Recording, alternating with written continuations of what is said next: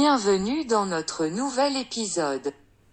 Wir sind Chinis von Talk bis Mord und begrüßen euch herzlich französisch zu unserer neuen Mordfolge. Ihr habt wahrscheinlich schon sehnlichst auf diese Folge gewartet und wir auch.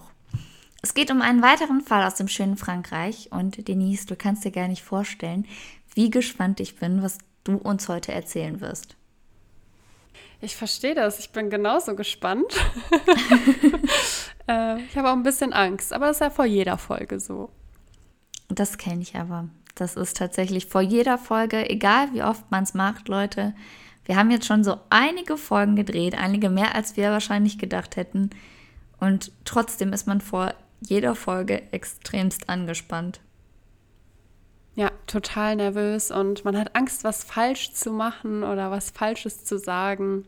Aber ja, wir geben unser Bestes. Ich hoffe, das merkt ihr. und Leute, zu dem Zeitpunkt, zu dem wir diese Folge gerade aufnehmen, ist es draußen schon komplett dunkel. Und ich kann euch versichern, dass bei mir alle Lichter an sind, da ich mein Zimmer sonst nie mehr verlassen würde. Vor allem nicht, nachdem Denise mir gleich eine gruselige Geschichte über einen Mord erzählen wird. Oder mehrere Morde, ich weiß nicht. Da schließe ich mich an. Also hier ist auch alles hell erleuchtet. ja, ich glaube, anders würden wir das hier nicht überleben. das glaube ich auch. Das ist echt. Vor allem wird es aktuell ja auch schon wirklich früh dunkel. Wir haben Winter und man hat gefühlt um 16 Uhr das Gefühl, gefühlt das Gefühl, dass wir, weiß ich nicht, 21 Uhr hätten oder so. Ja, korrekt. Ich meine, es wäre ja schön, wenn, wenn jetzt wenigstens Schnee fallen würde. Mhm. So, dann finde ich, ist, ist es nochmal ein bisschen angenehmer, weil dann ist ja wenigstens was Weißes draußen mhm. und nicht nur diese dunkle Nacht. Aber ja, aktuell liegt hier leider kein Schnee. Nee, das Einzige, was bei uns liegt auf den Scheiben, ist Eis. Ich habe heute Morgen mein Auto freikratzen müssen und ich habe nur eine Eisschicht von zweien abbekommen. Und oh die zweite habe ich dann quasi mit meiner Körperwärme abgemacht. Ich habe meine Hand draufgelegt und habe die hin und her gerieben, bis es irgendwann geschmolzen ist, weil ich es nicht abbekommen habe. Oh Gott, ich hatte gerade so ein Kopfkino, als du meintest mit deiner Körperwärme und ich dachte so, hat sie sich jetzt Nein. auf ihre Scheibe gelegt oder was? Nein, ich habe es mit, mit meiner Hand gemacht. Okay. Ich hoffe, das ging schnell. Ja, äh, es ging so. Aber es hat funktioniert, das war das Wichtigste für mich in dem Moment, weil ich mich einfach nur ins Auto setzen wollte. Ja, vor allen Dingen, wenn es halt kalt und dunkel ist. Mhm. Aber neben mir war auch noch jemand, der sein Auto kratzen musste. Also war es nicht so gruselig. Es war dann in Ordnung. Und kennt ihr das, wenn ihr euer Auto kratzt und es klappt nicht so, wie ihr es gerne hättet und dann werdet ihr aggressiv dabei? Und dann denke ich mir immer so, wenn jetzt jemand kommt, dem haue ich meinen Kratzer so um die Ohren, dann traut er sich ja. gar nicht mich anzufassen. nee, da sollte äh, sich keiner mit einem anlegen. Mm -mm. Triggerwarnung. In dieser Folge geht es um Handlungen wie Entführung und Mord. Bei manchen Menschen können diese Themen negative Reaktionen auslösen. Sollte dies bei dir der Fall sein, schalte entweder lieber erst bei unserer nächsten Talkfolge ein oder hole dir eine Vertrauensperson zur Unterstützung dazu. In meinem heutigen Fall geht es um einen kleinen vierjährigen Jungen, der ermordet wurde. Was ja Sinn macht, weil sonst wäre es ja keine Mordfolge. An dieser Stelle muss ich leider sagen, dass dieser Fall bis heute nicht gelöst wurde, Nein. was mir echt das Herz zerreißt und mich auch echt sauer macht. Ich finde, wir brauchen mehr Gerechtigkeit, vor allem für ein unschuldiges Kind, wie Gregory Vilmont es war. Und hier erstmal die Frage an dich, Sherina. Sagt dir der Name bzw. der Fall des kleinen Gregory Vilmon etwas?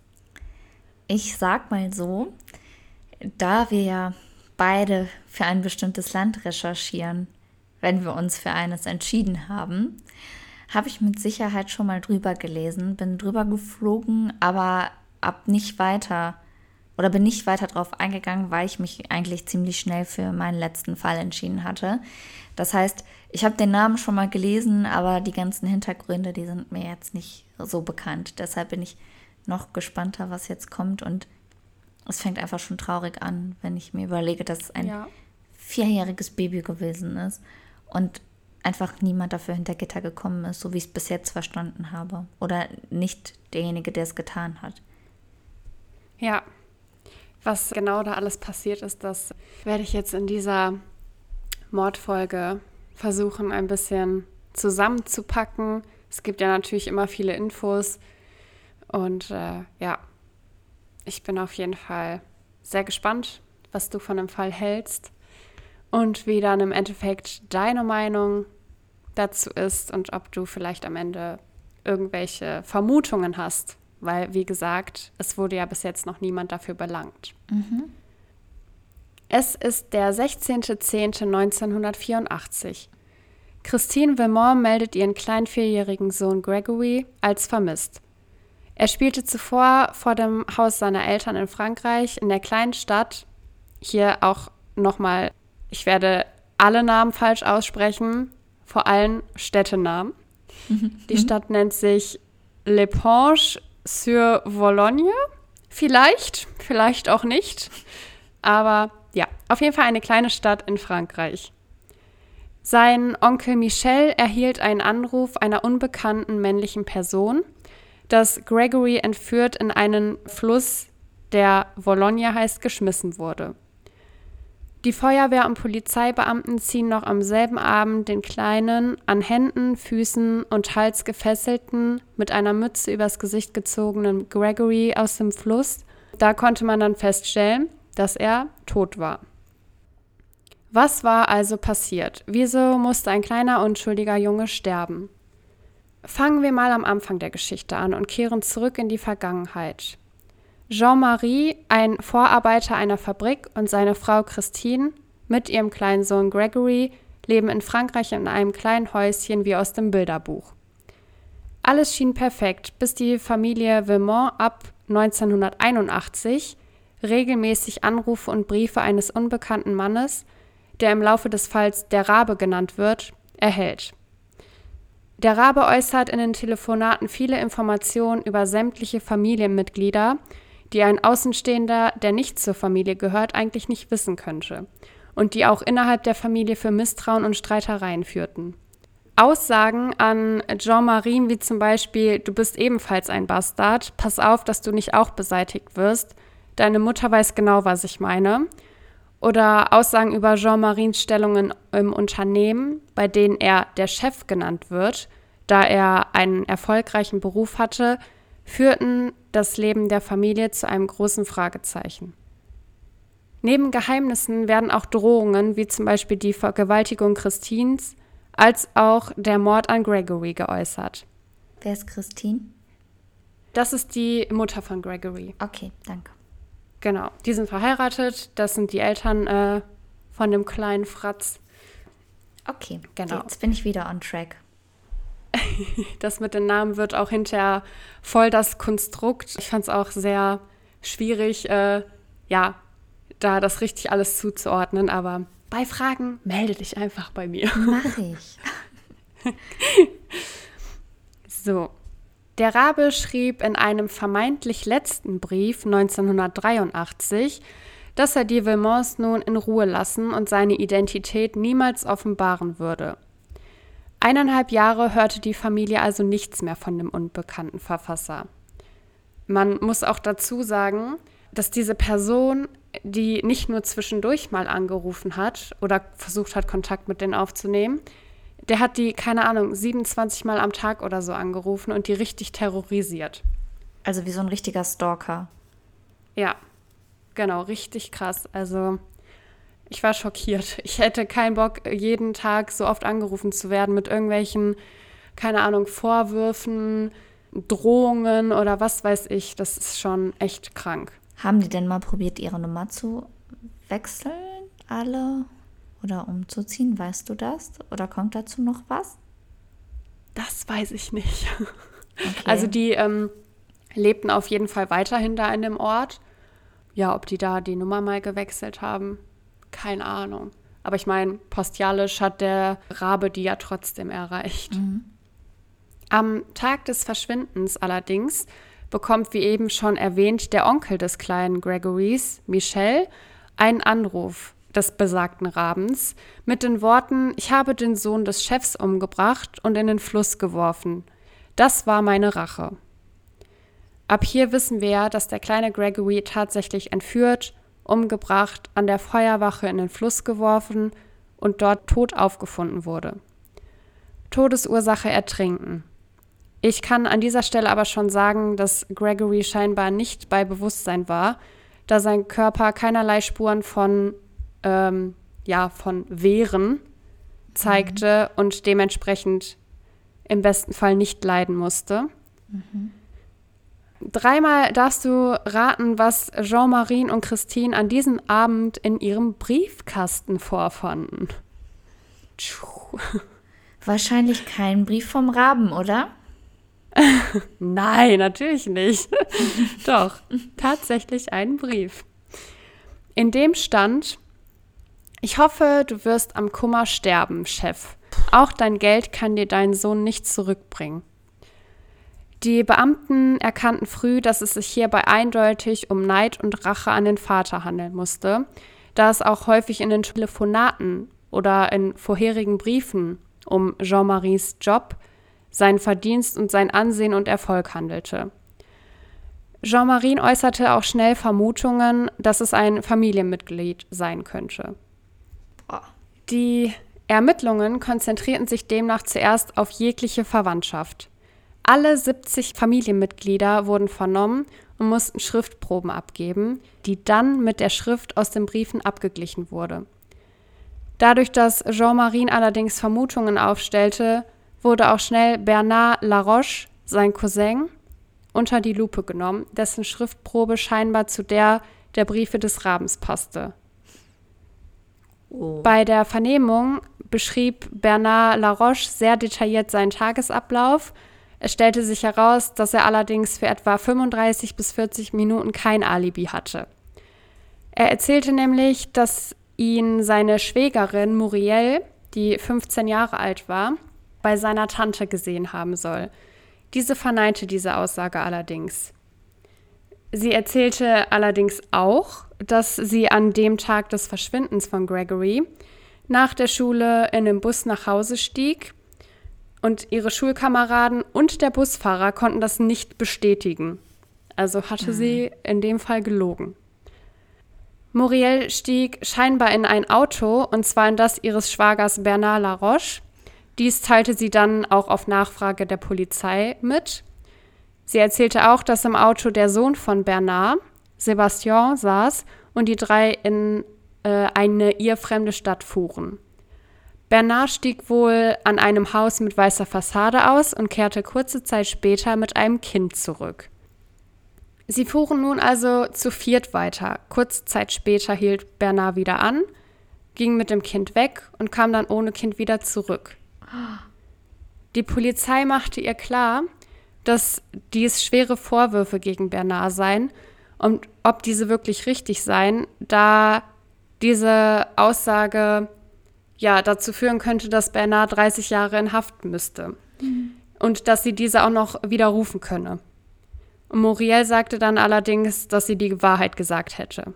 Bernard wurde aufgrund dieser Aussage verhaftet und einige Zeit später widerrief Muriel ihre Aussage wieder. Mm, es Gott. wird vermutet, dass ihre Familie sie dazu drängte, um Bernard zu entlasten. In der Gerichtsverhandlung Bernards wurden noch einmal alle angehört, die an dem 16.10.84 mit Bernard zu tun hatten und alle bestätigten die Aussagen, die Bernard gemacht hatte. Dementsprechend kam er am 4.2.1985 auf freien Fuß. das ist so krank einfach. das heißt, da war ein Mädchen, das gesagt hat, ich bin eingestiegen, wir sind weggefahren. Es ist ein kleiner Junge gekommen, den hat er mitgebracht. Dann ist er mit ihm ausgestiegen und ist alleine wiedergekommen. Das Mädchen sagt, nein, es stimmt so, ich weiß, was passiert ist, ich erinnere mich. dem Kind wird klar gemacht, du weißt dann, was mit dem passiert. Mit demjenigen, dem du das anlastest. Und die sagt, ja, ich weiß, aber das ist die Wahrheit.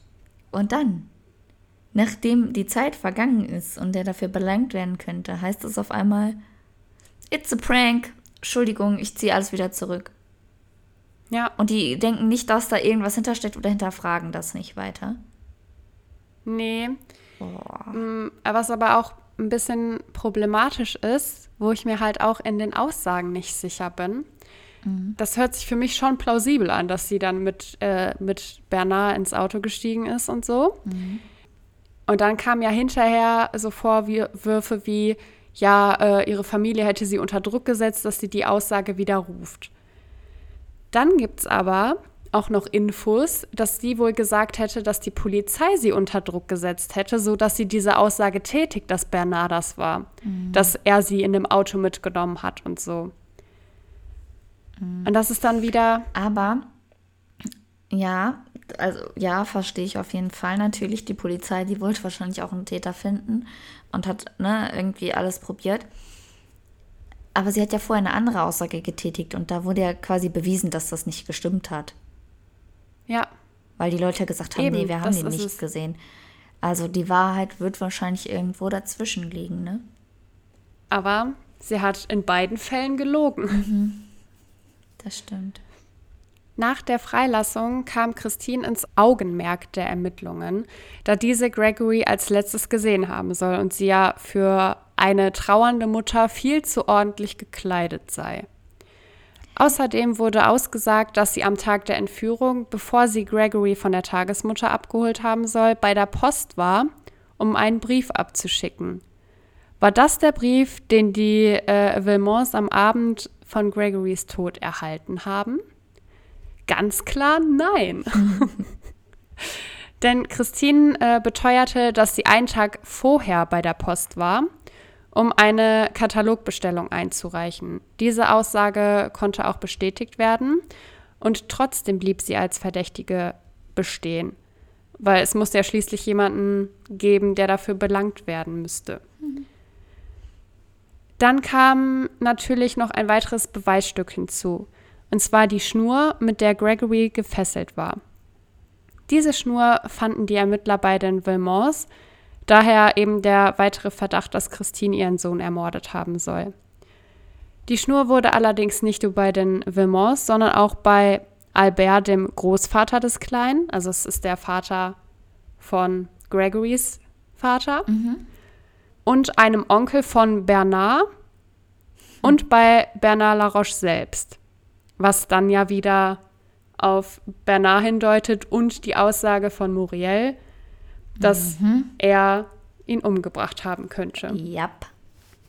Es wurden Beweise entdeckt, die leider nicht weiter untersucht wurden, wie zum Beispiel eine Insulinspritze, die eventuell dazu benutzt wurde, um Gregory zu betäuben. Außerdem wurde auch bei der Autopsie Gregorys nicht nach Einstichspuren geschaut. Insulinspritzen wurden unter anderem von Bernards Frau und Muriels Mutter benutzt. Muriel selbst spritzte sogar ihrer Mutter das Insulin und dementsprechend würde Muriel ja wissen, wie man damit umgeht. An dieser Stelle wäre auch noch einmal wichtig zu erwähnen, dass neben einem männlichen anonymen Anrufer auch während der Ermittlungen bekannt wurde, dass auch eine anonyme Frau ständig bei Freunden und Verwandten der Villemons anrief und Drohungen äußerte. Konnte es also sein, dass Bernard Laroche und seine Frau gemeinsame Sache gemacht haben und den kleinen Gregory aus Rache ermordet wurde? Oder half Muriel ihrem Schwager, mit dem sie nach zweiter Aussage zum Tatzeitpunkt unterwegs war, Gregory zu entführen und zu ertränken? Für Jean-Marie und Christine war auf jeden Fall klar, dass Bernard der Mörder ihres Sohnes war. Im März 1985 fuhr Jean-Marie also zum Haus Bernards, um ihn zur Rede zu stellen. Durch eine Kurzschlussreaktion erschoss Jean-Marie Bernard, stellte sich direkt der Polizei und wurde verhaftet und für fünf Jahre Gefängnis verurteilt. Wie findest du das? Also schwierig. Zum einen hat, also ist ist Bernard gestorben auch wirklich? Also ist. Ja. Okay, tödlich Ja. verletzt, okay. Also, Jean-Marie hat den ja jetzt nun mal umgebracht. Das heißt, weil wir ja eigentlich für Gerechtigkeit sind, ist schon irgendwo nachvollziehbar, dass der dafür auch belangt werden musste und dafür auch ins Gefängnis musste. Aber Ja. ich kann es nachvollziehen. Was jetzt, ich kann es nachvollziehen. Der ist davon ausgegangen, dass Bernard sein Kind umgebracht hat und das einfach, weil er eifersüchtig auf ihn war. Der kleine Stinker hat niemandem was getan. Mit vier Jahren, was soll der einem erwachsenen Menschen tun, dass er verdient hat, umgebracht zu werden und dann auch noch so grausam, dass seine Leiche auch noch irgendwo einfach ins Wasser geworfen wird, sodass man ihn gar nicht beerdigen kann und so. Also natürlich konnten Ja. die das wahrscheinlich im Nachhinein machen, aber trotzdem, so Wasserleichen sehen ja auch nicht schön aus, ne? Eben. Und also von daher, ich kann verstehen, wenn ich mir überlege, und ich habe keine Kinder, wenn ich mir überlege, ich hätte Kinder und ich mein mein Kind toi toi toi dreimal auf Holz klopfen, meinem Kind wird was passieren und ich wäre mir zu 100% sicher, dass, weiß ich nicht, Hans Dieter was damit zu tun hat. Und die Polizei belangt den einfach nicht. Es hat schon jemand eine Aussage getätigt und gesagt, ich habe es mitbekommen. Und die Person zieht es dann nachher wieder zurück und die Polizei sagt, tja, dann wohl nicht. Und tja, dann kümmern wir Ja. uns nicht darum. Aber vielleicht hat deine Frau dein Kind umgebracht. Vielleicht hat irgendjemand anders was damit zu tun. Du denkst dir so, wollt ihr mich jetzt gerade eigentlich hops nehmen? Die, Ja. die Person, die mir am nächsten steht, die soll das jetzt auf einmal gemacht haben und die Person, die dabei gesehen wurde, die hat jetzt nichts mehr damit zu tun. Also es war eigentlich Selbstjustiz. Und wer von Ja. euch den Film Gesetz der Rache gesehen hat, Filmtipp, der weiß, dass das in manchen Fällen die einzige Möglichkeit. Oh mein Gott, ich möchte die Leute nicht anstacheln. Ich rede jetzt so viel. Das tut mir leid. Das wühlt mich voll auf. Weil das einfach ein kleiner Mensch war, der nichts dafür kann. Und es ist richtig, dass der Papa belangt wurde, aber ich finde, es hätte ein Teil davon auf Bewährung ausgesetzt werden sollen, wenigstens. Weil das eine Tat aus, ja, ein, ja, also es war ja im Endeffekt was geplant oder was im Affekt. ja, also der hatte ja eine Waffe mit. Ja, aber eine Waffe mithaben oder eine Waffe benutzen ist ja nochmal was anderes. Ja. Aber also ich würde halt sagen, so wenn, wenn ich eine Waffe mitführe und zu jemandem gehe, zu jemandem gehe, der halt, den, den ich für den Mörder meines Kindes halte, dann nehme ich die Waffe ja nicht aus Spaß mit, sondern habe ja einen Gedanken dabei. Also wenn es auch nur der Gedanke ist, okay, ich bedrohe ihn damit, damit er mir die Wahrheit sagt. Ja, aber es bleibt damit Deswegen, ja, Vorsatz. ist schwierig. Ja. Ja. Wie, sieht's, wie siehst du das denn? Also hättest, ne, ist deine Meinung ja, ist gut so oder ist deine Meinung nee, ist übertrieben? Äh, ich sehe es tatsächlich wie du. Also ich habe mir auch Gedanken darüber gemacht. Ich glaube, so wenn du dein Kind verlierst und du weißt, der Mörder läuft da draußen rum und keiner macht was. Und dazu muss man sagen, dass der Ermittler, ähm, auf den gehe ich nachher auch noch mal kurz ein, dass der da Scheiße baut, dass der nicht richtig ermittelt, dass der die Hinweise, dass er denen nicht nachgeht, wie mit dieser Spritze zum Beispiel Ja. so, dann muss man was machen. Ja. Dann kann man nicht einfach dastehen und m, den Typen sein Leben weiterleben lassen, obwohl der ein anderes Leben ausgelöscht hat.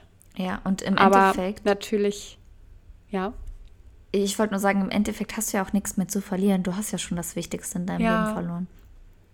eben, ist auch so. Deswegen, ich kann es verstehen, aber richtig ist es natürlich trotzdem nicht. Aber hören wir mal weiter. Auch seine Frau Christine wird verhaftet. Die zu dem Zeitpunkt schwangere Frau wird beschuldigt, die Verfasserin der Briefe des Rabens zu sein. Aufgrund ihrer Schwangerschaft wurde diese ebenfalls durch einen Hungerstreik nach elf Tagen entlassen. Sie wurde von der Polizei ab da Tag und Nacht beobachtet. Jean-Michel Lambert, das ist ähm, der Untersuchungsrichter im Fall Gregory, also den, den ich gerade schon mal kurz angerissen hatte, der halt die äh, Beweise nicht richtig kontrolliert hat und der ganz komischer Kauz. Der hatte im Laufe der Ermittlungen eben zahlreiche Fehler gemacht, worauf er dann 1987 vom Fall abgezogen wurde. Ähm, Der hat zum Beispiel auch ähm, Informationen an die Presse weitergegeben, obwohl er das eigentlich hätte nicht machen dürfen. Der hat zum Beispiel auch nach der Befragung äh, von Muriel, hat er in der Pressekonferenz ihren Namen genannt. Und die war halt 15 Jahre alt und dann darf man halt nicht einfach irgendeinen Namen Ja, nennen. klar. Und ja, also der war halt nicht so klug. Boah. Es wurde der Richter Simon in den Fall eingebunden, der den Fall noch einmal komplett aufrollte und mit den Ermittlungen von vorne anfing. Er verhörte vor allem noch einmal den Onkel Michel, der ziemlich auffällige und widersprüchliche Aussagen traf, und die Großeltern Monique und Albert. Dort fiel auf, dass Monique ihren Mann stark in der Hand hatte und ihn zum Beispiel unterm Tisch beim Verhör trat, wenn er ihrer Meinung nach viel zu viel erzählte. Dies bedeutet, dass die Familie eventuell ein großes Familiengeheimnis hatte, äh, welches dann eventuell auch mit den Aussagen des Rams zu dem Thema zweiter Bastard zu tun hatte, weil er ja auch gesagt hat, so deine Mutter weiß alles und so. Äh, eventuell hat eben gerade die Mutter von äh, Gregorys Vater, also Gregorys Oma, ein großes Geheimnis, wovon sie niemandem wirklich erzählt hatte, äh, was halt Mitgrund dafür war, dass die halt ja so terrorisiert wurden. Simon erlitt während der Ermittlungen und durch Beschuldigungen den äh, Verruf, da er auch ähm, ja, Untersuchungsergebnisse an die Presse weitergab, einen schweren Herzinfarkt, fiel ins Koma und konnte sich danach an nichts vom Fall erinnern. Auch seine Notizen konnten bis dato nicht zum Auflösen des Falls weiterhelfen. 2017 wurde auch noch einmal, ähm, wurden auch noch mal zwei Verhaftungen vorgenommen, die allerdings wieder ins Schwarze verliefen. Es wird vermutet, dass diese Verhaftungen eventuell nur vorgenommen wurden, um noch einmal Verwandte oder Nachbarn zu sensibilisieren, ihre Aussagen zu bedenken und vielleicht noch nicht ausgesagte wichtige Hinweise an die Polizei weiterzugeben. Der Untersuchungsrichter Lambert, der von dem Fall abgezogen wurde, wurde im Juli 2017 tot in seiner Wohnung aufgefunden. Nach Aussagen der Polizei beging er Selbstmord. Es wird daher auch vermutet, dass der Selbstmord im Zusammenhang mit dem Fall steht. Monique, die Großmutter von Gregory, starb 2020 an Covid-19 im Altenheim. Und hier bestand dann die Hoffnung, dass vielleicht doch ein Familienmitglied ein vermeintliches großes Familiengeheimnis ans Tageslicht bringen würde. Leider ist bis jetzt äh, auch das nicht erfolgt. Jean-Marie und Christine leben mittlerweile sehr zurückgezogen mit ihren Kindern. Die haben nach Gregory noch drei Kinder bekommen und haben seit der Prozesse keinen Kontakt mehr zur Familie. Was? Ja, die haben komplett den Kontakt abgebrochen, weil die ja nicht mehr wussten, wem die vertrauen können. Und ja, es war halt schwierig, weil dann gibt es ja noch diesen Cousin. Michelle? Genau. Der hat ja ähm, zum Beispiel auch den Anruf bekommen, dass Gregory äh, halt umgebracht wurde. Der hat äh, neben den Großeltern gewohnt, hätte dementsprechend auch Informationen von der Familie haben können. Und der war ja auch sehr, sehr auffällig. Und mit denen wollten die dann halt auch nichts mehr zu tun haben, weil, ja, weil der halt auch ihm gegenüber sehr komisch war. Die hatten kurz vor dem Verschwinden auch noch einen Streit, ähm, weil der halt auch so neidische Aussagen gemacht hat. Weil äh, Jean-Marie hat ihm halt so gesagt, ja, wir haben eine neue Couch und äh, das und das ist neu, guck mal, wie schön das ist. Und vielleicht hätte das so ein Auslöser sein können, warum der halt sagt, okay, ihr habt Geld, aber wenn euer Sohn weg ist, so, dann bringt euch das Geld auch nichts. Also von dem haben die sich auch direkt distanziert. Und dann halt auch von den Großeltern, weil die ja scheinbar auch ja, große Geheimnisse hatten, die eventuell auch was mit dem äh, Verschwinden und mit dem Tod zu tun haben mhm. könnten. Genau, das war bis hierhin mein Fall. Ich äh, finde es bis hierhin immer noch ziemlich schwierig einzuschätzen, wer der Mörder sein könnte. Also es gibt ja ein paar Ansätze, die aber nicht vernünftig ausgearbeitet wurden, auch von den Beamten. Und äh, ja, am liebsten würde ich da hingehen und würde alle Unterlagen zu mir nehmen und mir das angucken, weil es ja nicht sein kann, dass es so viele Hinweise gibt, die nicht beachtet wurden, so viele Aussagen, die nicht zusammenpassen. Weil ich denke mir halt so, dadurch muss man doch einen Täter finden. Ich, ähm, bevor ich jetzt was sage, ja, also ich bin deiner Meinung auf jeden Fall. Da hätte mehr was heißt mehr recherchiert werden können, aber es hätte mehr Sachen nachgegangen werden können und mehr Hinweisen hätte nachgegangen werden können und auch intensiver als das, was da jetzt passiert ist. Ich finde es ja. auch komisch, dann, wer sich dann rausgenommen hat, dann ist einer gestorben, der hat sich ja nichts mehr erinnert und so. Alles so, als hätte da irgendjemand noch was geplant. Meine ja. Frage vorab, einmal hat sich danach der Rabe jemals wieder bei denen gemeldet? Weißt du das? Nein. Das heißt, es war dann also quasi ich mein, ein Cut und es hat sich keiner ja, mehr gemeldet. Ja, ich meine, da kam nichts mehr. Ich glaube, da kam, da kam noch ein, ähm, so ein, eine Art Bekennerbrief, mhm. wo halt auch noch mal drin stand so, ne, ich habe äh, hab euch den Jungen genommen und so, jetzt habt ihr nichts mehr und so. Aber das war dann halt auch das letzte Mal, dass die was von dem gehört haben. Und jetzt anhand deiner Recherchen, du hast dir das ja jetzt durchgelesen, du hast Sachen gehört, geguckt. Wenn du jetzt von den Leuten, die jetzt in der Geschichte vorkamen, von denen wir wissen, entscheiden müsstest, wer der Täter wäre, deiner Meinung nach, wer wäre es? Das ist eine gute Frage, weil das wäre nämlich auch meine nächste Frage an dich gewesen.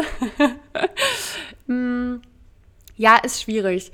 Also es gibt halt viele Ansätze, die meiner Meinung nach halt für, ähm, für Bernard sprechen. Äh, unter anderem auch der Fakt, dass äh, nachdem der Kleine umgebracht wurde und Bernard dann auch tot war, nichts mehr vom Raben kam. Ja, auf der anderen Seite machen sich halt auch viele andere ein bisschen, ja, die sind sehr auffällig, wie jetzt äh, Michelle zum Beispiel. So, der hat mhm. auch komische Sachen geäußert und konnte sich dann auch irgendwann nicht mehr so genau erinnern, wie das beim Anruf war, was er jetzt genau gesagt hat und sowas. Und dann kommt mir aber auch wieder die Frage in den Kopf, so, wer war diese anonyme Frau? War das vielleicht wirklich die, ähm, die Frau von Bernard? So, dann würde das ja passen. Aber ja, wenn man sich dann halt nochmal Sachen durchliest oder so, ja, Interviews oder so anschaut, ist das halt schwierig, das einzuschätzen. Aber grundsätzlich würde ich auch sagen, es könnte auf jeden Fall Bernard gewesen sein, aber ich würde mich jetzt auch nicht zu 100 Prozent äh, von Michelle abwenden. Das war nämlich auch mein Gedanke ganz am Anfang. Als du mhm. gesagt hast, Michelle hat den Anruf bekommen, war er in meinem ja. Kopf, warum er? Warum sollten die ihn anrufen und ihm das sagen? Ja. Was für einen Mehrwert hat das, dass er das der Polizei mitteilt? Wenn es darum gegangen ja. wäre, dass irgendjemand den Jungen findet, dann hätte der Raber auch direkt bei der Polizei anrufen können. Es hätte ein Brief geschrieben werden können. Es hätte den die Eltern hätten noch mehr gequält werden können, indem gesagt und dem Brief geschrieben wird, hier sucht euren Sohn, der ist nass, äh, ihr findet den auf dem Grund eines Sees oder sowas. Ja. ja. Warum wurde er angerufen? Und dann denke ich mir auch, wenn die Frau von Benner was damit zu tun hatte, weil da ja auch eine Frau immer wieder angerufen hat, und sie wusste dann, also sie hätte dann ja gewusst, ich formuliere es mal so, sie hätte dann ja gewusst, dass er der Original Rabe war quasi. Und wäre es mhm. da nicht von ihr klüger gewesen, danach noch weiter zu machen, sodass Ja. der Verdacht eben nicht auf ihn fällt und dann gesagt wird, jetzt ist er tot, jetzt kommt nichts mehr? Das Weißt du? ist es halt. Und das sind einfach Fragen, die mich richtig nerven, weil wir da niemals eine Antwort drauf kriegen werden. Und dann frage ich mich auch immer noch, äh, zum Beispiel, warum Muriel äh, gelogen hat. Was hat sie Ja. davon? Ja. Also, nur ich kann verstehen, so das ist ihre Familie, das ist der Mann von ihrer Schwester. Und wahrscheinlich hat die dann gesagt so, ey, du musst diese Aussage zurücknehmen, dass du mit dem unterwegs warst, weil sonst kommt er ins Gefängnis, dann ist mein Mann weg oder so. Aber es macht keinen Sinn, weil sie ja auch in einer anderen Aussage gesagt hätte, dass die Polizei sie zu dieser Aussage gedrängt hat, dass die mit dem unterwegs war und den Jungen hatte. Also Ja. es ist total widersprüchlich und da hätten die Beamten meiner Meinung nach noch mal ja mehr drauf eingehen müssen und das noch mal aufrollen müssen. Definitiv, anstatt dann die Mutter von dem ermordeten Jungen mit da reinzuziehen. Ja, Als hätte die Frau nicht genug gelitten, als hätte sie sich selber Briefe geschickt. Vor allem, wenn ja festgestellt wurde, dass die Schrift zu der von Bernard passt, ne? ja. Also das Aber dann ja wurde ja auch wieder gesagt, dass es zu ihr passen könnte. Ja, Aber sie hätte kein Motiv, meiner Meinung nach. ja gut, wir wissen halt nicht, ne, was da Sache ist. Man weiß ja auch immer noch nicht, was jetzt das Geheimnis der Oma gewesen ist. Ja, Aber ich glaube auch nicht, dass das noch rauskommen wird. Und wenn ich mir denke, wir sind damit jetzt schon voll unbefriedigt, nicht zu wissen, was passiert ist. Stell dir vor, es geht um Ja. dein Kind. Und du hast keine klare Aussage, wer es war. Und es wurde jemand umgebracht. Vielleicht, das klingt jetzt kacke, ne? Aber vielleicht hat es den beiden Eltern wenigstens ein bisschen Seelenfrieden geschenkt. Wenn die schon sonst nichts mehr haben in ihrem Leben. Die haben nicht nur ihr Kind Ja. verloren, sondern damit auch die gesamte Familie. eben. Ja, also ich glaube, ich würde mich auch abwenden. So, wenn jeder irgendwie lügt und man gar nicht weiß, okay, was ist Sache? So, bitte rede doch, wenn du irgendwas weißt. Wenn du weißt, so, was ist mit meinem Kind passiert, dann mach doch den Mund auf. So, scheiß mal auf irgendein Familiengeheimnis, was keinen mehr juckt, weil es hier gerade um ein totes Kind geht. Ja. Um dein totes Deswegen- Enkelkind. Ja, So. Wenn dir dein Korrekt. Ego wichtiger ist als dein Enkelkind, dann weißt du doch schon, was das für ein Mensch ist. ja, ich finde es ich find's echt schlimm. Ich weiß echt nicht, wie man so sein kann. Ich weiß es auch nicht. Ich weiß nur, dass das extrem ekelhaft ist und dass ich möchte, dass wir weiter darauf achten, ob es neue Erkenntnisse zu diesem Fall gibt, weil sonst werde ich Auf wahnsinnig. jeden Fall. Ja, ich auch. Es ist, es ist grausam. Aber da sieht man auch echt wieder, ähm, wie so ein Fall einfach noch Jahre nach dem Geschehen irgendwie präsent ist. Ja, Das ist einfach, also natürlich so für die, für die Familie ist das ja sowieso, das wird ja niemals Ja, weggehen. klar. So, das werden die immer im Kopf haben. Ähm, aber auch so für Aus Außenstehende wie uns. Also ich, Ja. mich würde voll interessieren, ob da noch was passiert, ob da irgendwas kommt, irgendwelche Infos. definitiv. Das ist auch einfach. Also entweder kommt raus, ja. Ich hoffe, dass irgendwas rauskommt. Und dass entweder rauskommt, ja, der Mörder ist schon gestorben, oder dass rauskommt, okay, wir haben jetzt nochmal. Haben die nicht ein DNA gefunden? Irgendwie irgendwo unter den Fingernägeln von. Nein, der hat es ja gar nicht gewährt, hast du gesagt. Nee. Das ist so grausam, ne? Ja, das ist richtig grausam. Das Einzige, was ich noch gelesen habe, das habe ich allerdings nur einmal gelesen in einem Beitrag. Deswegen war ich mir nicht sicher, ob das halt korrekt war. Aber was halt auch nochmal auf Bernard ähm, zutreffen würde, ist, dass ähm, Christine äh, Gregory oft mit so ähm, Lavendel, sag ich mal, eingesprüht hat. Ja. Und nach dem Verschwinden hat Bernards Auto danach gerochen. Und das würde ja wieder zu Muriels Geschichte passen. Ja, Aber ich habe hab das leider nur einmal gelesen, deswegen war ich mir nicht sicher, ob das vielleicht wirklich ein Fakt war oder ja, Ja, das ist halt die Frage, ne, ob das die Polizei da nicht, also wenigstens sowas mitbekommen hätte, ne? wenn die schon Ja. sonst nichts mitbekommen hätten. Aber da sind so viele Verfahrensfehler gewesen und so.